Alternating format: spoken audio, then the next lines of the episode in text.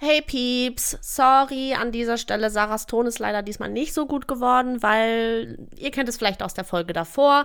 Es war die gleiche Aufnahme, deswegen ist es uns da auch nicht aufgefallen. Es ist leider mit dem Laptop-Mikrofon aufgenommen worden. Also hoffentlich gefällt euch die Folge trotzdem. Und der Grund dafür, dass wir nicht nochmal aufgenommen haben, war, weil unser Flow halt ziemlich gut war und wir finden, das ist ein Thema, wo es sich nicht so anbietet, das nochmal zu machen, weil wir glauben, dann wäre es einfach nicht mehr so nah an der Realität, weil man dann so versucht, das nachzusprechen besprechen, was man schon mal gemacht hat. Und ja, wir hoffen, dass ihr Nachsicht habt. Vielen Dank an Lex Baki an dieser Stelle, der versucht hat, alles aus diesem Ton rauszuholen, was rauszuholen ist. Und jetzt trotzdem viel Spaß bei der Folge.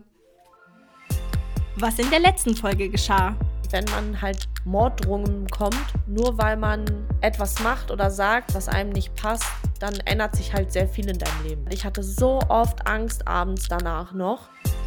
Wer kennt's nicht? Der Podcast. Keine Tabus, dafür eine ordentliche Portion Real Life. Also witzigerweise, wo ich in die Uni kam, war ja noch alles gut. Und sobald ich mit dir befreundet war, nicht weil du jetzt so ein Magnet warst für man wird gemobbt, sondern weil uns zusammen einfach keiner ausstehen konnte, scheinbar. Ja also nicht keiner. Äh, es gibt schon ein paar, mit denen wir uns gut verstanden haben. Grüße gehen raus, falls ihr uns hört. ähm, aber ähm, da gab es ja die eine oder andere. ja, als du gesagt hast, die eine war gleich so, ah ja, ach die. Es gibt die eine und wenn du gerade den Podcast hörst, schalt bitte wieder ab, weil sie war echt Endlevel. Ich mach dich vor der ganzen Klasse fertig. Äh, vor der ganzen Klasse, vor der ganzen ähm, vom Kurs. Ja, genau, danke. Ja. Kannst ja gerne du paar Stories raushauen, damit ich nicht die ganze Zeit laber. Oh, weißt du, das Lustige ist, mir fallen gar keine speziellen Stories ein. Ich weiß nur, also mir ging das auch so. Am Anfang fand ich auch, war man mit allen irgendwie cool. So, und mhm. es war mhm. alles total entspannt. Und irgendwann, wirklich, als wir dann mehr miteinander gemacht haben, ähm, ist es dann gekippt. Aber lustigerweise ist es ein Ding, was sich durch mein ganzes Leben zieht. Also ich bin ja auch so, ich verurteile Menschen sehr, sehr ungern und ähm, ich kategorisiere Menschen ungern und ich bin auch eher Typ, ja, wenn Menschen blöd zu mir sind, werden sie mir egal. Aber ich kann die halt nicht leiden. Und bis das passiert, das ist ein Stück, muss man einfach mal sagen. Und sie hat es halt geschafft bei uns beiden. Also, weil ich glaube gar nicht, weil sie dich jetzt irgendwie mit angegriffen hat, aber weil wir halt so richtig krass wie Kletten aneinander gehangen haben, mhm. war halt schon so, wenn irgendjemand was zu dir oder zu mir gesagt hat, war halt automatisch, geh. Voll die Power Girls und in Wirklichkeit so, hihi. Aber das ist, das ist das Lustige ähm, bei der, die, die hat halt wirklich Kommentare gebracht, das war einfach abartig. Also hat man eine Präsentation gehalten, hat sie angefangen zu tuscheln und zu lachen. Ähm, die hat sich permanent umgedreht, hat so Sachen gesagt wie halt die Fresse. Und Einfach, einfach so. Vor allem, ich verstehe das ja auch, wenn man zuhören möchte, aber ich meine, das waren halt teilweise auch Sachen, über die wir uns unterhalten haben, die unterrichtsrelevant waren, weil der eine was nicht verstanden hat und sie es halt einfach ausgerastet hat, voll ihre Rolle übertrieben. So, ich ja. verstehe das ja generell, aber wenn man dann sagt, könnte man bitte jetzt leise sein? Wir sind halt Menschen, wir sind halt manchmal ein bisschen nervig, so. Das ist mir auch bewusst, aber das kann man halt auch einfach nett sagen, so.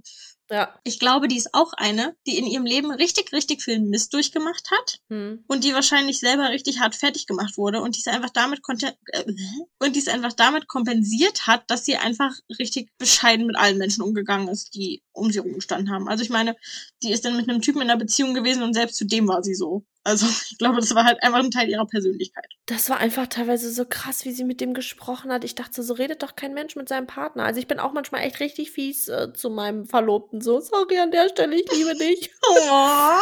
Aber ähm, es ist wirklich, ich bin auch manchmal ein richtiges Biest. Aber was die teilweise gebracht hat, war schon unter der Gürtellinie. Also. Ich finde halt auch ein Biest sein und mal zickig sein, das bin ich auch. Übrigens auch ganz viel Liebe. gleich, mal, gleich mal nutzen. Nein, aber ich, ich weiß auch, dass ich richtig biestig sein kann. Und ich weiß auch, dass ich manchmal Sachen sage, wo ich mir im Nachhinein denke, okay, hättest du einfach den Mund gehalten. So, es muss halt nicht sein. Aber ja. das waren halt keine Kommentare, wo du dir denkst, okay, das ist im Affekt gerade irgendwie mal blöd rübergekommen, sondern das war einfach ein richtig bös, boshafter Umgang miteinander. So. Ja.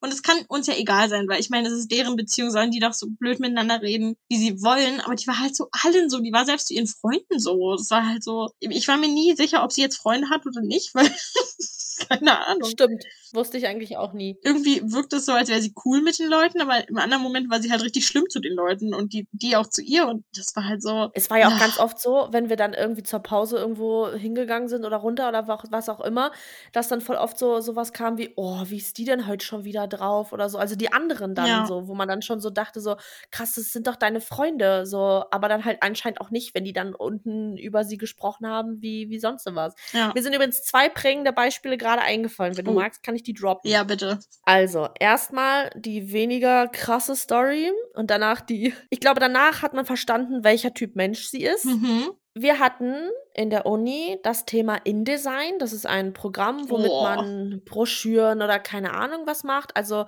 ähm, ja, sowas, oder? Also so. Ja. So also so wie Photoshop nur mehr auf der Designebene, würde ich sagen. Grafikdesign halt. Ja, genau, sowas. Auf jeden Fall haben wir dieses InDesign-Programm benutzt und wir haben irgendwas gemacht, wo er, der, der Dozent uns noch empfohlen hat, wir sollen was machen, was so ein bisschen einfarbig ist. Mhm. Und irgendwie am besten wirkt ja irgendwie immer dunkel mit weißer Schrift oder so. Mhm. War ja immer seine Devise. Ich, ich, erinnere mich da einfach gar nicht mehr dran. Doch, ich erinnere mich da, also dieser Spruch war richtig prägend, seitdem achte ich immer voll drauf, dass mir wirklich Sachen besser gefallen, wenn irgendwo weiße Schrift drauf ist, als schwarze Schrift mhm. irgendwo auf was Hellem richtig unwichtig und off-topic so, aber ähm, jetzt werdet ihr es gleich noch verstehen. Auf jeden Fall haben wir dann beide etwas gemacht, was sehr einfarbig mhm. war und hatten das präsentiert. Und so wie die Gute halt war, sie musste immer, wenn man was präsentiert, musste sie ihren mhm. Kommentar dazu geben. Und dann kam, mm, das habe ich aber so jetzt noch nie gesehen, dass es Webseiten gibt, die so komplett einfarbig sind mit heller Schrift. Und dann hat der Dozent die Seite von mhm. der SPD geöffnet, weil die komplett rot waren mit weißer ja. Schrift. Und er hat dann erklärt, dass das ja sogar auf diesen, auf dieser politischen Seite ist und bla bla bla. Und sie haut haut einfach zu dem Dozenten raus, ja, dass sie SPD-Anhänger sind, das juckt ja jetzt hier keinen oder keine Ahnung. Oh also halt irgendwie stimmt. so richtig frech. Weißt du noch, sie hat das mit der SPD irgendwie mich. gesagt. Wie war denn das? Äh, irgendwie mit, äh, ja, jetzt wollen sie hier ihre politische Richtung noch vermitteln oder keine Ahnung. Es war auf jeden Fall sowas von unhöflich und frech, sowas zu einem ja. Dozenten zu sagen. Und er hatte noch irgendwie so richtig cool reagiert und ähm, hatte dann noch irgendwas gesagt, äh, wo sie dann danach danach wirklich gar nichts mehr gesagt hat. Ich weiß nicht, aber er hatte mal relativ entspannt auf ihre, ja. ihre spitzen Kommentare reagiert. Aber ich weiß noch, so dass sie irgendwie meinte, so, ja, dass sie uns jetzt hier die SPD zeigen und bla bla bla. Und dabei ja. wollte er einfach nur ein Beispiel zeigen, dass es auch einfarbige Seiten gibt, mhm. wo helle Schrift ist. Stimmt, ich erinnere mich. Und jetzt droppe ich mhm. Story Nummer zwei. Und jetzt werdet ihr komplett fühlen, wie dieser Mensch war. Das ist gerade richtig spannend für mich, weil ich halt selber nicht mehr weiß, was die Story ist. ich bin gerade richtig aufgeregt. Und zwar, wir saßen immer relativ oh weit Gott, ja. links am Fenster. Und es war eigentlich, wir saßen relativ oft in denselben zwei, drei Räumen und die mhm. waren auch alle gleich aufgebaut. Sprich, wir saßen immer in derselben Reihe und immer an denselben Plätzen. Manche haben sich immer woanders hingesetzt, aber wir hatten eigentlich ja. so unsere Plätze, wo wir immer saßen, wo man so ein bisschen quatschen kann, aber trotzdem noch genug Gut zusammengefasst, ja. Und dann hatten wir in einem anderen Raum Unterricht. Und jetzt haltet euch fest. Und in diesem Raum, der war zwar etwas breiter, aber hatte statt vier Reihen nur drei Reihen. Und ich hatte mich dann halt wieder, wie immer, sehr weit links in diese Reihe gesetzt. Sie kommt rein in den Raum, kein Guten Morgen zu irgendjemanden, guckt mich an und sagt, äh, Cindy, du sitzt auf meinem Platz. Oh mein Gott, ja. Und ich guck sie an, oh, entschuldige bitte, ich wusste nicht, dass dein Name hier drauf steht. Sarah schon krepiert des Todes äh, fast neben mir und sie dann so, äh, seitdem wir hier studieren, sitze ich immer hier links am Fenster. Und ich so, oh mein Gott, und du wirst jetzt nicht sterben, wenn du dich einmal ja. woanders hinsetzen musst. Nee. Ich leg immer meinen Rucksack auf die Fensterbank. Genau, genau. Ich leg immer meinen Rucksack auf die Fensterbank. Ich so, ja, da musst du deinen Rucksack eben auf den Boden legen. Ich so, ich werde mich nur, weil du es sagst, mich nicht woanders hinsetzen. Und in der Uni gab es ja keine ja. Sitzvorschriften. Wir waren nicht in der verdammten Schule. Sie wären nicht gestorben, wenn sie einen Tag woanders gesessen hätte. Vor allem, weil die Uni eh entspannt war, weil man fast, mhm. wir hatten immer in einem Raum dann den ganzen Tag Unterricht. So, also wir mussten nicht mal die Räume wechseln. Und das war so der Moment, wo ich dachte, oh mein Gott, du bist so krass, jetzt noch so krass unten durch, ja, ja. als durcher durch, durch. So, weil ich war wirklich so, das hat sie jetzt nicht gesagt, so vor allen anderen. Und das Krasse war, dass auch eigentlich in dem Moment hat sich auch keiner eingemischt, weil. Ja, the fight was real. wirklich, wir hatten uns so krass angekeift dann in der Uni, weil da war wirklich der Ofen aus. Ich habe mich oft von ihr da schikanieren lassen mit ihren Sprüchen mit halt doch deine Fresse jetzt oder so. Und auf mega zerbrechlich. Das war ja mein Highlight. Sie hat halt auch immer so gewirkt, als würde sie sich wie das Opfer fühlen. Aber ich dachte mir halt immer so, wenn du dich fühlst, so als ob die Welt gemein zu dir ist, was ich verstehe. Ich kenne dieses Gefühl. Und ich weiß auch noch, es kam ja, weil da, da sind ja die Leute gerade erst alle gekommen. Und ich weiß noch, es kamen halt dann alle so nach und nach rein, um sich auf ihre Plätze zu setzen und haben halt nur mitbekommen, so, okay, die beiden fighten wieder miteinander. Aber ich glaube, das war der größte Stress, den wir jemals äh, in der Uni hatten. Wir haben oft, habe ich ihr Sprüche zurückgegeben, aber das war daran, das werde ich mein ganzes Leben nicht mehr vergessen. Und ich glaube, ich saß einfach immer nur daneben und habe so geguckt, was passiert, so, oh mein Gott.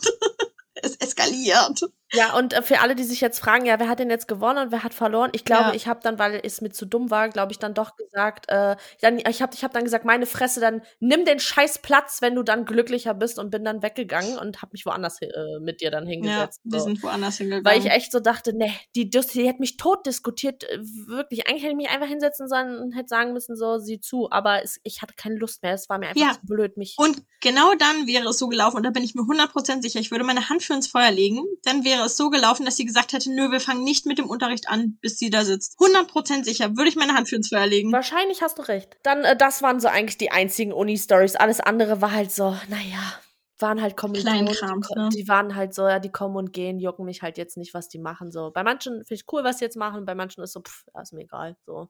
Konnte ich in der Uni nicht leiden, du konntest mich nicht leiden. Jeder geht seinen Weg und Sache erledigt. Okay. Oder, oder man hatte halt einfach nichts miteinander zu tun und es war okay. Aber wir beide haben uns bis zum Schluss behalten. Das ist richtig. Wir sind nie gegangen. Aber es ist halt so. Du hast halt Menschen, entweder die begleiten dich oder du lernst was draus. Ja. Ich weiß jetzt nicht, was ich aus den Leuten teilweise gelernt haben soll. Dass man mit solchen Leuten nicht befreundet sein möchte. Das ist richtig man hat gelernt, dass man toxische Menschen ganz einfach aussortieren soll. Ja, jetzt sind wir sehr ausschweifend geworden, aber wir müssen ja noch erzählen, was das für Auswirkungen das ganze Mobbing auf unser späteres Leben hatte oder hat. Ja, ich muss sagen, ich merke schon, dass viele Sachen, die ich in der Vergangenheit erlebt habe, immer noch eine krasse Wirkung jetzt auf mich haben. Also ich merke in vielen Bereichen, dadurch, dass ähm, keine Ahnung, dass in meiner Vergangenheit so viel vorgefallen ist, dass ich sehr unsicher bin. Hm ich bin ein Mensch, ich mache mir grundsätzlich viel zu viele Gedanken, was Menschen von mir denken. Ich Toll. bin grundsätzlich der Meinung, Erwartungen nicht gerecht werden zu können. Oder wenn ich an Leuten vorbeilaufe und ich merke, die, die unterhalten sich leise, denke ich immer so, okay, alles klar, sie lästern über mich so, die tuscheln so und ich bin irgendwie deren Opfer. So, das passiert mir halt voll oft, dass ich so Sachen immer noch, keine Ahnung, viel schlimmer nehme. Und ich bin, muss ich sagen, auch so krass empfindlich bei vielen Sachen. Ich auch. Also ich bin zum Beispiel ein Mensch, ich bin super dankbar für Kritik, aber ich, ich weine halt auch, wenn du mich kritisierst. So, also. Ich, ich, ich, ich freue mich immer, wenn mir Leute sagen, was ich nicht richtig gemacht habe, aber ich gehe auch sofort in diesen äh, Abwehrmechanismus. Nee, doch?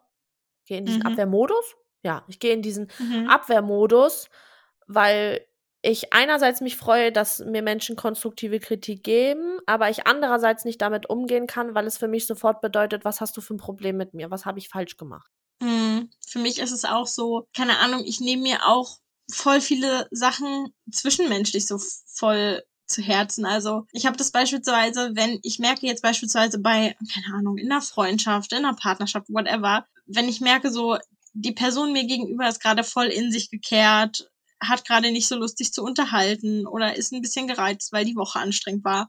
Ich projiziere solche Sachen grundsätzlich auf mich. Ich auch. Also ich merke, dass mich das insofern, glaube ich, auch psychisch beeinflusst hat, dass ich sehr häufig Angst habe, dass Probleme da sind und dass Probleme mit mir selbst da sind, obwohl keine da sind. Einfach weil ich so, keine Ahnung, weil mich das so mein Leben lang begleitet hat, dieses Gefühl, ein Problem sein zu können. Mhm.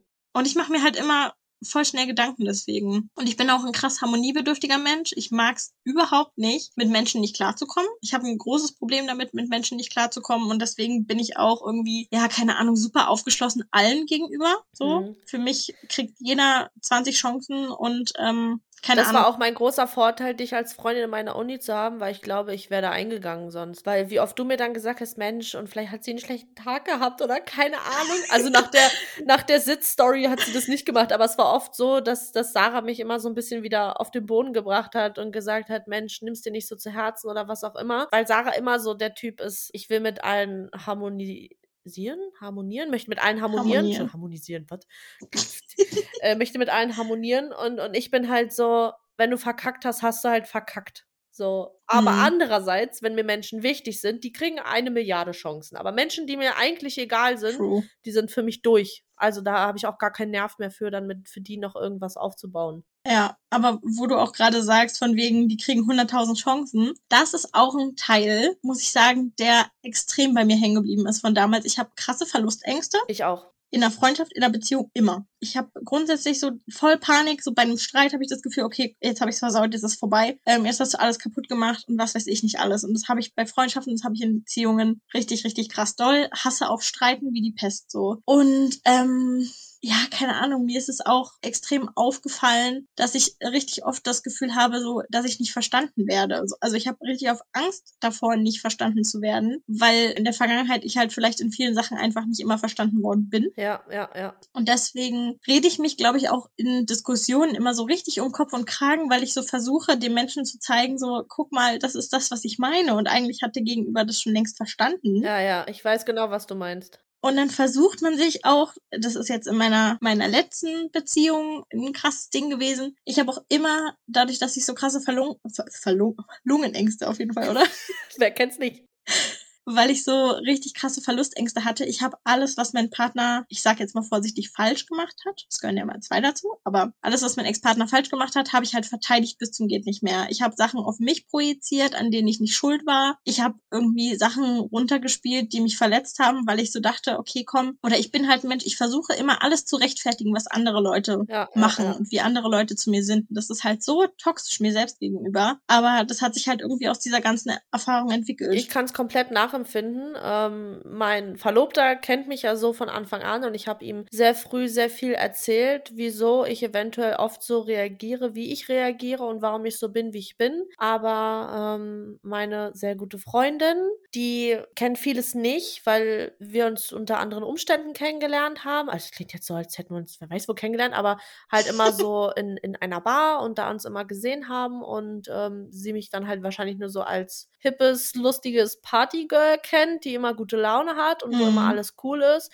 Und erst seitdem wir halt dicke geworden sind, ähm, hat sie, denke ich, oft schon festgestellt, dass es mit mir nicht immer sehr leicht ist.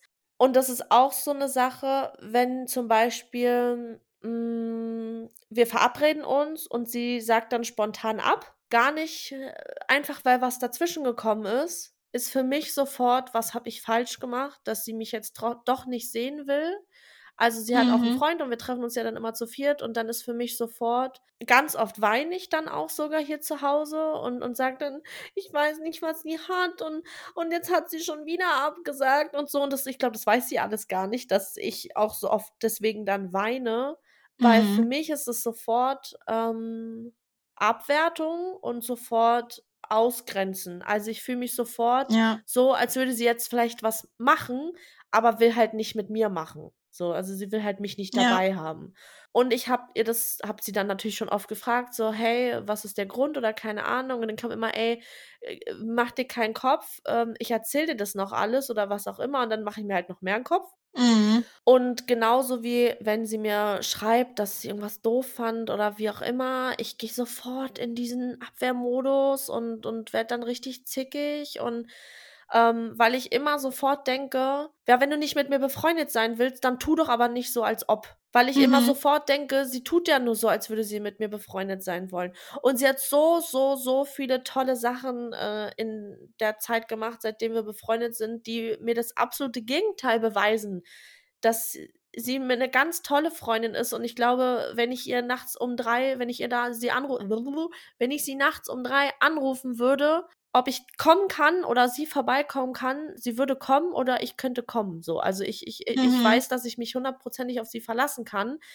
Aber trotzdem durch dieses Mobbing und dieses mh, chronisch ausgegrenzt werden, ich weiß nicht, ob chronisch das richtige Wort ist, äh, dieses Also permanent halt auf ja, jeden Fall. Ja, also halt auf jeden Fall permanent ausgegrenzt zu werden, ist halt einfach uncool und nicht schön. Und so gibt es geben andere Menschen einem ständig das Gefühl, dass man nicht wertvoll genug für sie ist und sie dich sofort wegschmeißen würden, wenn sie dich ja. wieder nicht brauchen oder dass sie hinter deinem Rücken halt schlecht über dich sprechen. Und ich glaube deswegen, also habe ich zumindest, ich weiß nicht, wie es mit dir geht, ich habe es nicht diagnostiziert bekommen, aber ich weiß von anderen, die dieselben Symptome oder Erfahrungen gemacht haben, dass ich mir sicher bin, dass ich unter Depressionen leide, weil mhm.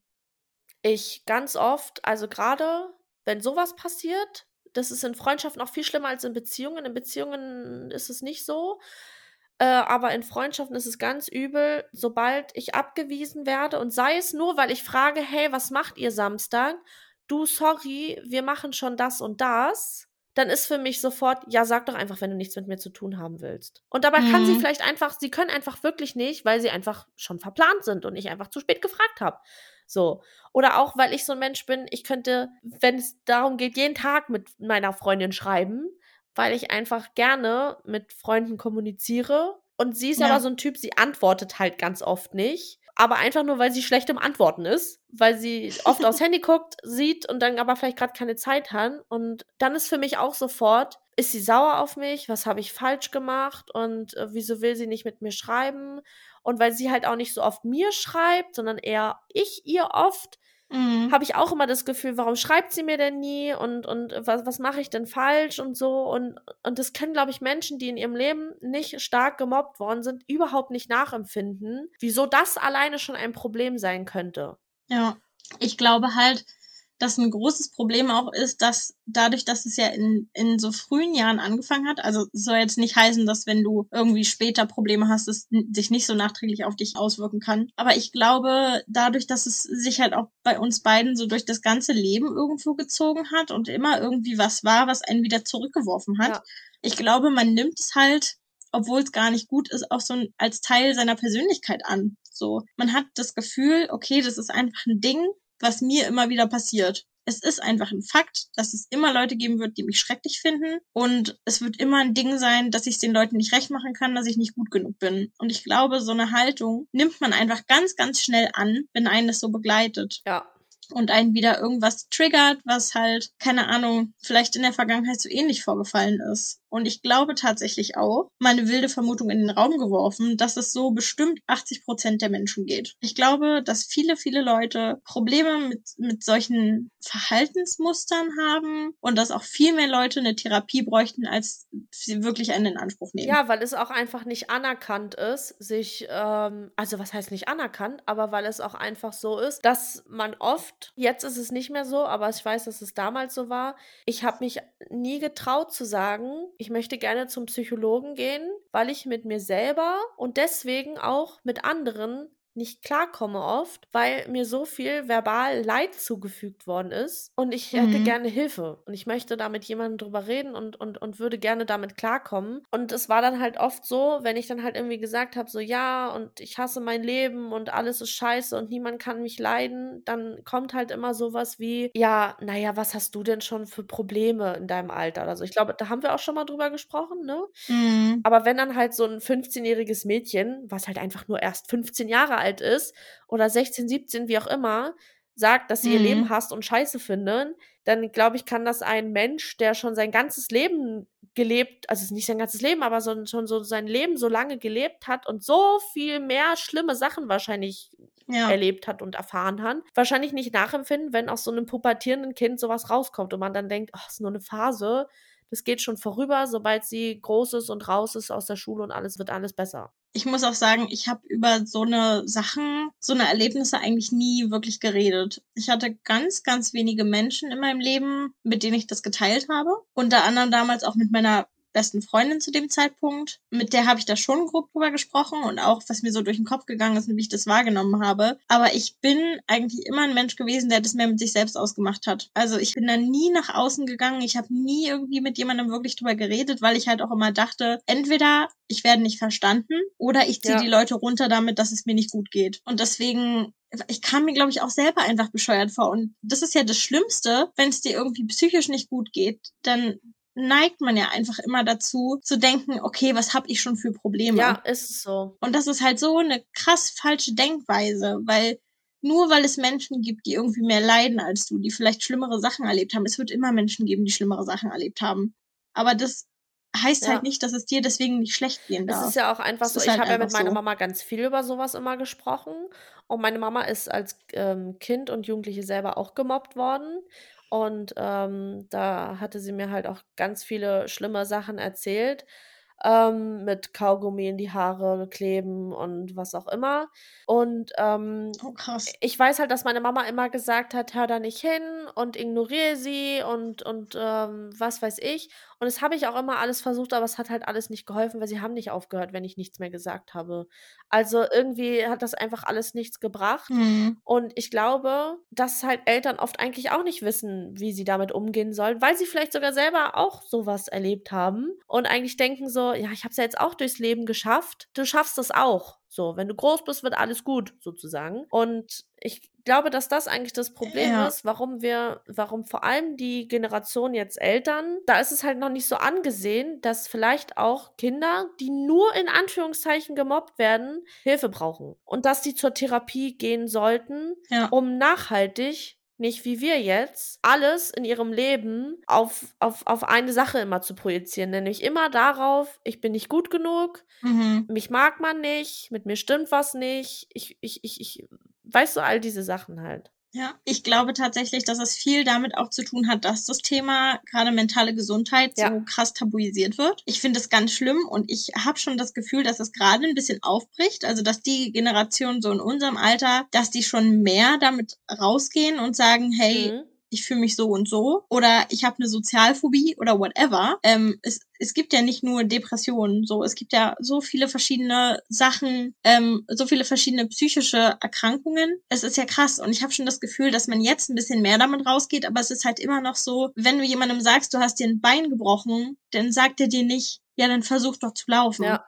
Wenn du aber sagst, mir geht's gerade schlecht, dann sagen die Leute, ja, dann geh doch raus, geh doch spazieren, lenk dich ein bisschen ab, mach was, was dir Spaß macht. So, das möchtest du aber halt nicht. Das kannst du vielleicht auch manchmal gar ja, nicht. Ja, und genauso habe ich mal gelesen, wie es eben einen Arzt für den Körper gibt, gibt es eben auch einen Arzt für den Geist oder für die Psyche. Und warum nicht in Anspruch nehmen? Also, ich meine, das wird ja sogar auch von der Krankenkasse übernommen. Wenn du zum Hausarzt gehst und der diagnostiziert, ja, du hast Depressionen oder mit dir, du brauchst eine Therapie oder was auch immer, aus welchen Gründen, whatever dann bekommst du das auch. Du musst dann auch. Du brauchst nicht mal eine Überweisung vom Hausarzt übrigens. Du kannst auch direkt zum Psychologen gehen. Achso, ich war der Meinung, dann muss ich was bezahlen. Dachte ich auch, aber wenn der dir diagnostiziert, dass es notwendig ist, eine Therapie in Anspruch zu nehmen, dann kriegst du die ah, auch von der Ah, okay. Ja, okay, vielleicht war es auch so, vielleicht habe ich das jetzt falsch erzählt oder so. Kann sein. Äh, da sind wir wieder bei dem, ich, äh, ja, ich hab, wir haften hier für gar nichts. wir lernen miteinander. Äh, gut, dann ist es vielleicht auch so, dann habe ich mich da jetzt vielleicht vertan. Aber an dieser Stelle hier draußen, an alle, die vielleicht pubertierend sein sollten oder jung oder keine Ahnung, wenn ihr ähnliches erfahren habt, sprecht mit euren Eltern darüber und sprecht vor allem ganz offen über alles. Nicht nur so, ja, da sind so zwei, drei, die können mich nicht leiden und sind gemein, sondern sagt genau, was passiert ist. Nehmt es nicht mit, schluckt es nicht runter wie wir und redet nicht drüber. Ich habe halt mit meiner Mama drüber geredet, aber ich denke, sie wird ja auch heute einiges ähm, hören, was sie vielleicht noch nicht wusste. Mhm, ähm, ich will einfach an dieser Stelle sagen, wenn es dir psychisch nicht gut geht, dann hol dir Hilfe. Und es ist nichts Verwerfliches dran, es ist nichts Peinliches. Du bist deswegen kein Soziopath und auch kein Psychopath oder ähnliches. Du hast einfach etwas, womit du alleine nicht klarkommst, was du alleine nicht schaffst und dir deswegen jemanden suchst, der dir dabei hilft. Und das ist alles. Und ich finde, daran ist nichts Verwerfliches dran. Und ähm, mit diesen Worten würde ich sagen, gehen wir heute auch zum Ende des Podcasts, bevor die Folge noch weiter ausartet. Eine Sache noch, weil du gerade meintest, redet mit euren Eltern. Es gibt natürlich auch Personen, denen fällt es krass schwer, mit den Eltern zu sprechen. Mhm. Und ich glaube, es ist prinzipiell egal, mit wem man spricht, solange man eine Person hat, die einen so ein bisschen nicht auffangen kann, weil auffangen ist in so einer Situation mhm. schwierig, aber die zuhört. Ja, ja, ja. So dann, dann habe ich mich an der Stelle äh, ungünstig ausgedrückt. Ich, ja, du hast, du, ah, du weiß, hast, du hast recht. Also natürlich, wenn ihr El äh, mit euren Eltern da nicht drüber sprechen wollt, könnt, möchtet, wie auch immer, sucht euch auf jeden Fall jemanden, mit dem ihr reden wollt. Ob es auf der professionellen Ebene ist, ob es auf der freundschaftlichen Ebene ist. Ihr müsst nur immer daran denken, eure Eltern und eure Freunde werden es wahrscheinlich nicht schaffen, zumindest war es bei mir so, sie werden es wahrscheinlich nicht schaffen, dich da rauszukriegen. Also ich denke, therapeutisch ist schon wertvoller als jemand, der immer nur wieder dir sagt, ich bin zwar für dich da und bla bla bla, aber das macht dich ja nicht heile. Also nur weil du jemanden hast, der dir zuhört und für dich da ist, das ist ganz toll, aber das macht dein Inneres nicht, da kommt kein Pflaster drauf und dann ist es ja. gesund das finde ich auch einen krass wichtigen Punkt, den du gerade ansprichst. Es ist halt entgegen der allgemeinen Meinung, habe ich das Gefühl, es ist halt nicht so, dass es Menschen gibt, die dich da rausholen. So hart wie das klingt. Aber man kann es halt einfach selber schaffen. Und es ist auch wichtig, dass man es selber schafft, aber man muss es einfach nicht allein schaffen. Genau. So, es wird dich keiner da rausziehen können ohne deine Hilfe. Aber es gibt genug Menschen, die dich dabei unterstützen können, die dich an die Hand nehmen, die dir den Weg zeigen und mit denen du das gemeinsam Ich glaube sogar, es ist sowieso nicht möglich, da rauszukommen in dem Sinne, sondern nur möglich, damit endlich umgehen zu können und nicht mehr alles in seinem Leben darauf zu projizieren. Also zumindest meine ich das gelesen zu haben, dass wenn man sowas hat, dass man da, wie gesagt, da kein Pflaster drauf kommt und dann bist du geheilt und hast nie wieder ein Problem. Es ist schon dein ganzes Leben bei dir, aber es prägt dich nicht mehr. Naja, also es gibt, es, also man kann Depressionen in Anführungszeichen meines Wissens heilen, aber je öfter du eine Depression oder eine Depression, äh, Depression, eine Depression oder eine depressive Episode hattest, desto höher ist die Wahrscheinlichkeit prozentual, dass du wieder eine bekommst. Ja, okay, das äh, mag sein. Ich meinte jetzt auch gar nicht so auf Depression, ja. sondern das Thema an sich, dass das mhm. Thema Mobbing, was man erlebt hat, dass man das nicht einfach vergisst und aus seinem Leben streicht. Nee, das wäre auch krass ungesund. Und es nie, nie, nie wieder in seinem Leben ein Thema sein wird, sondern dass man lernt, okay, das ist alles passiert oder und das ist vielleicht mir passiert oder wie auch immer, aber es prägt mich nicht mehr in meiner Zukunft. So meinte ich das. Mit Depressionen, da kenne ich mich überhaupt nicht aus. Ich mhm. meinte das eher so auf der in Anführungszeichen harmloseren Ebene, dass man vielleicht einfach nur merkt, ey, hier stimmt was nicht und ich bin fühle mich unwohl und und ich bin traurig und ich weiß nicht warum und dass das nicht durch ein Pflaster geheilt wird, sondern dass du einfach nur lernst, dich davon nicht mehr unterkriegen zu lassen und dass du lernst zu sein, wer du bist und wie du sein möchtest und dich nicht mehr von anderen kontrollieren lässt. Ja, Punkt.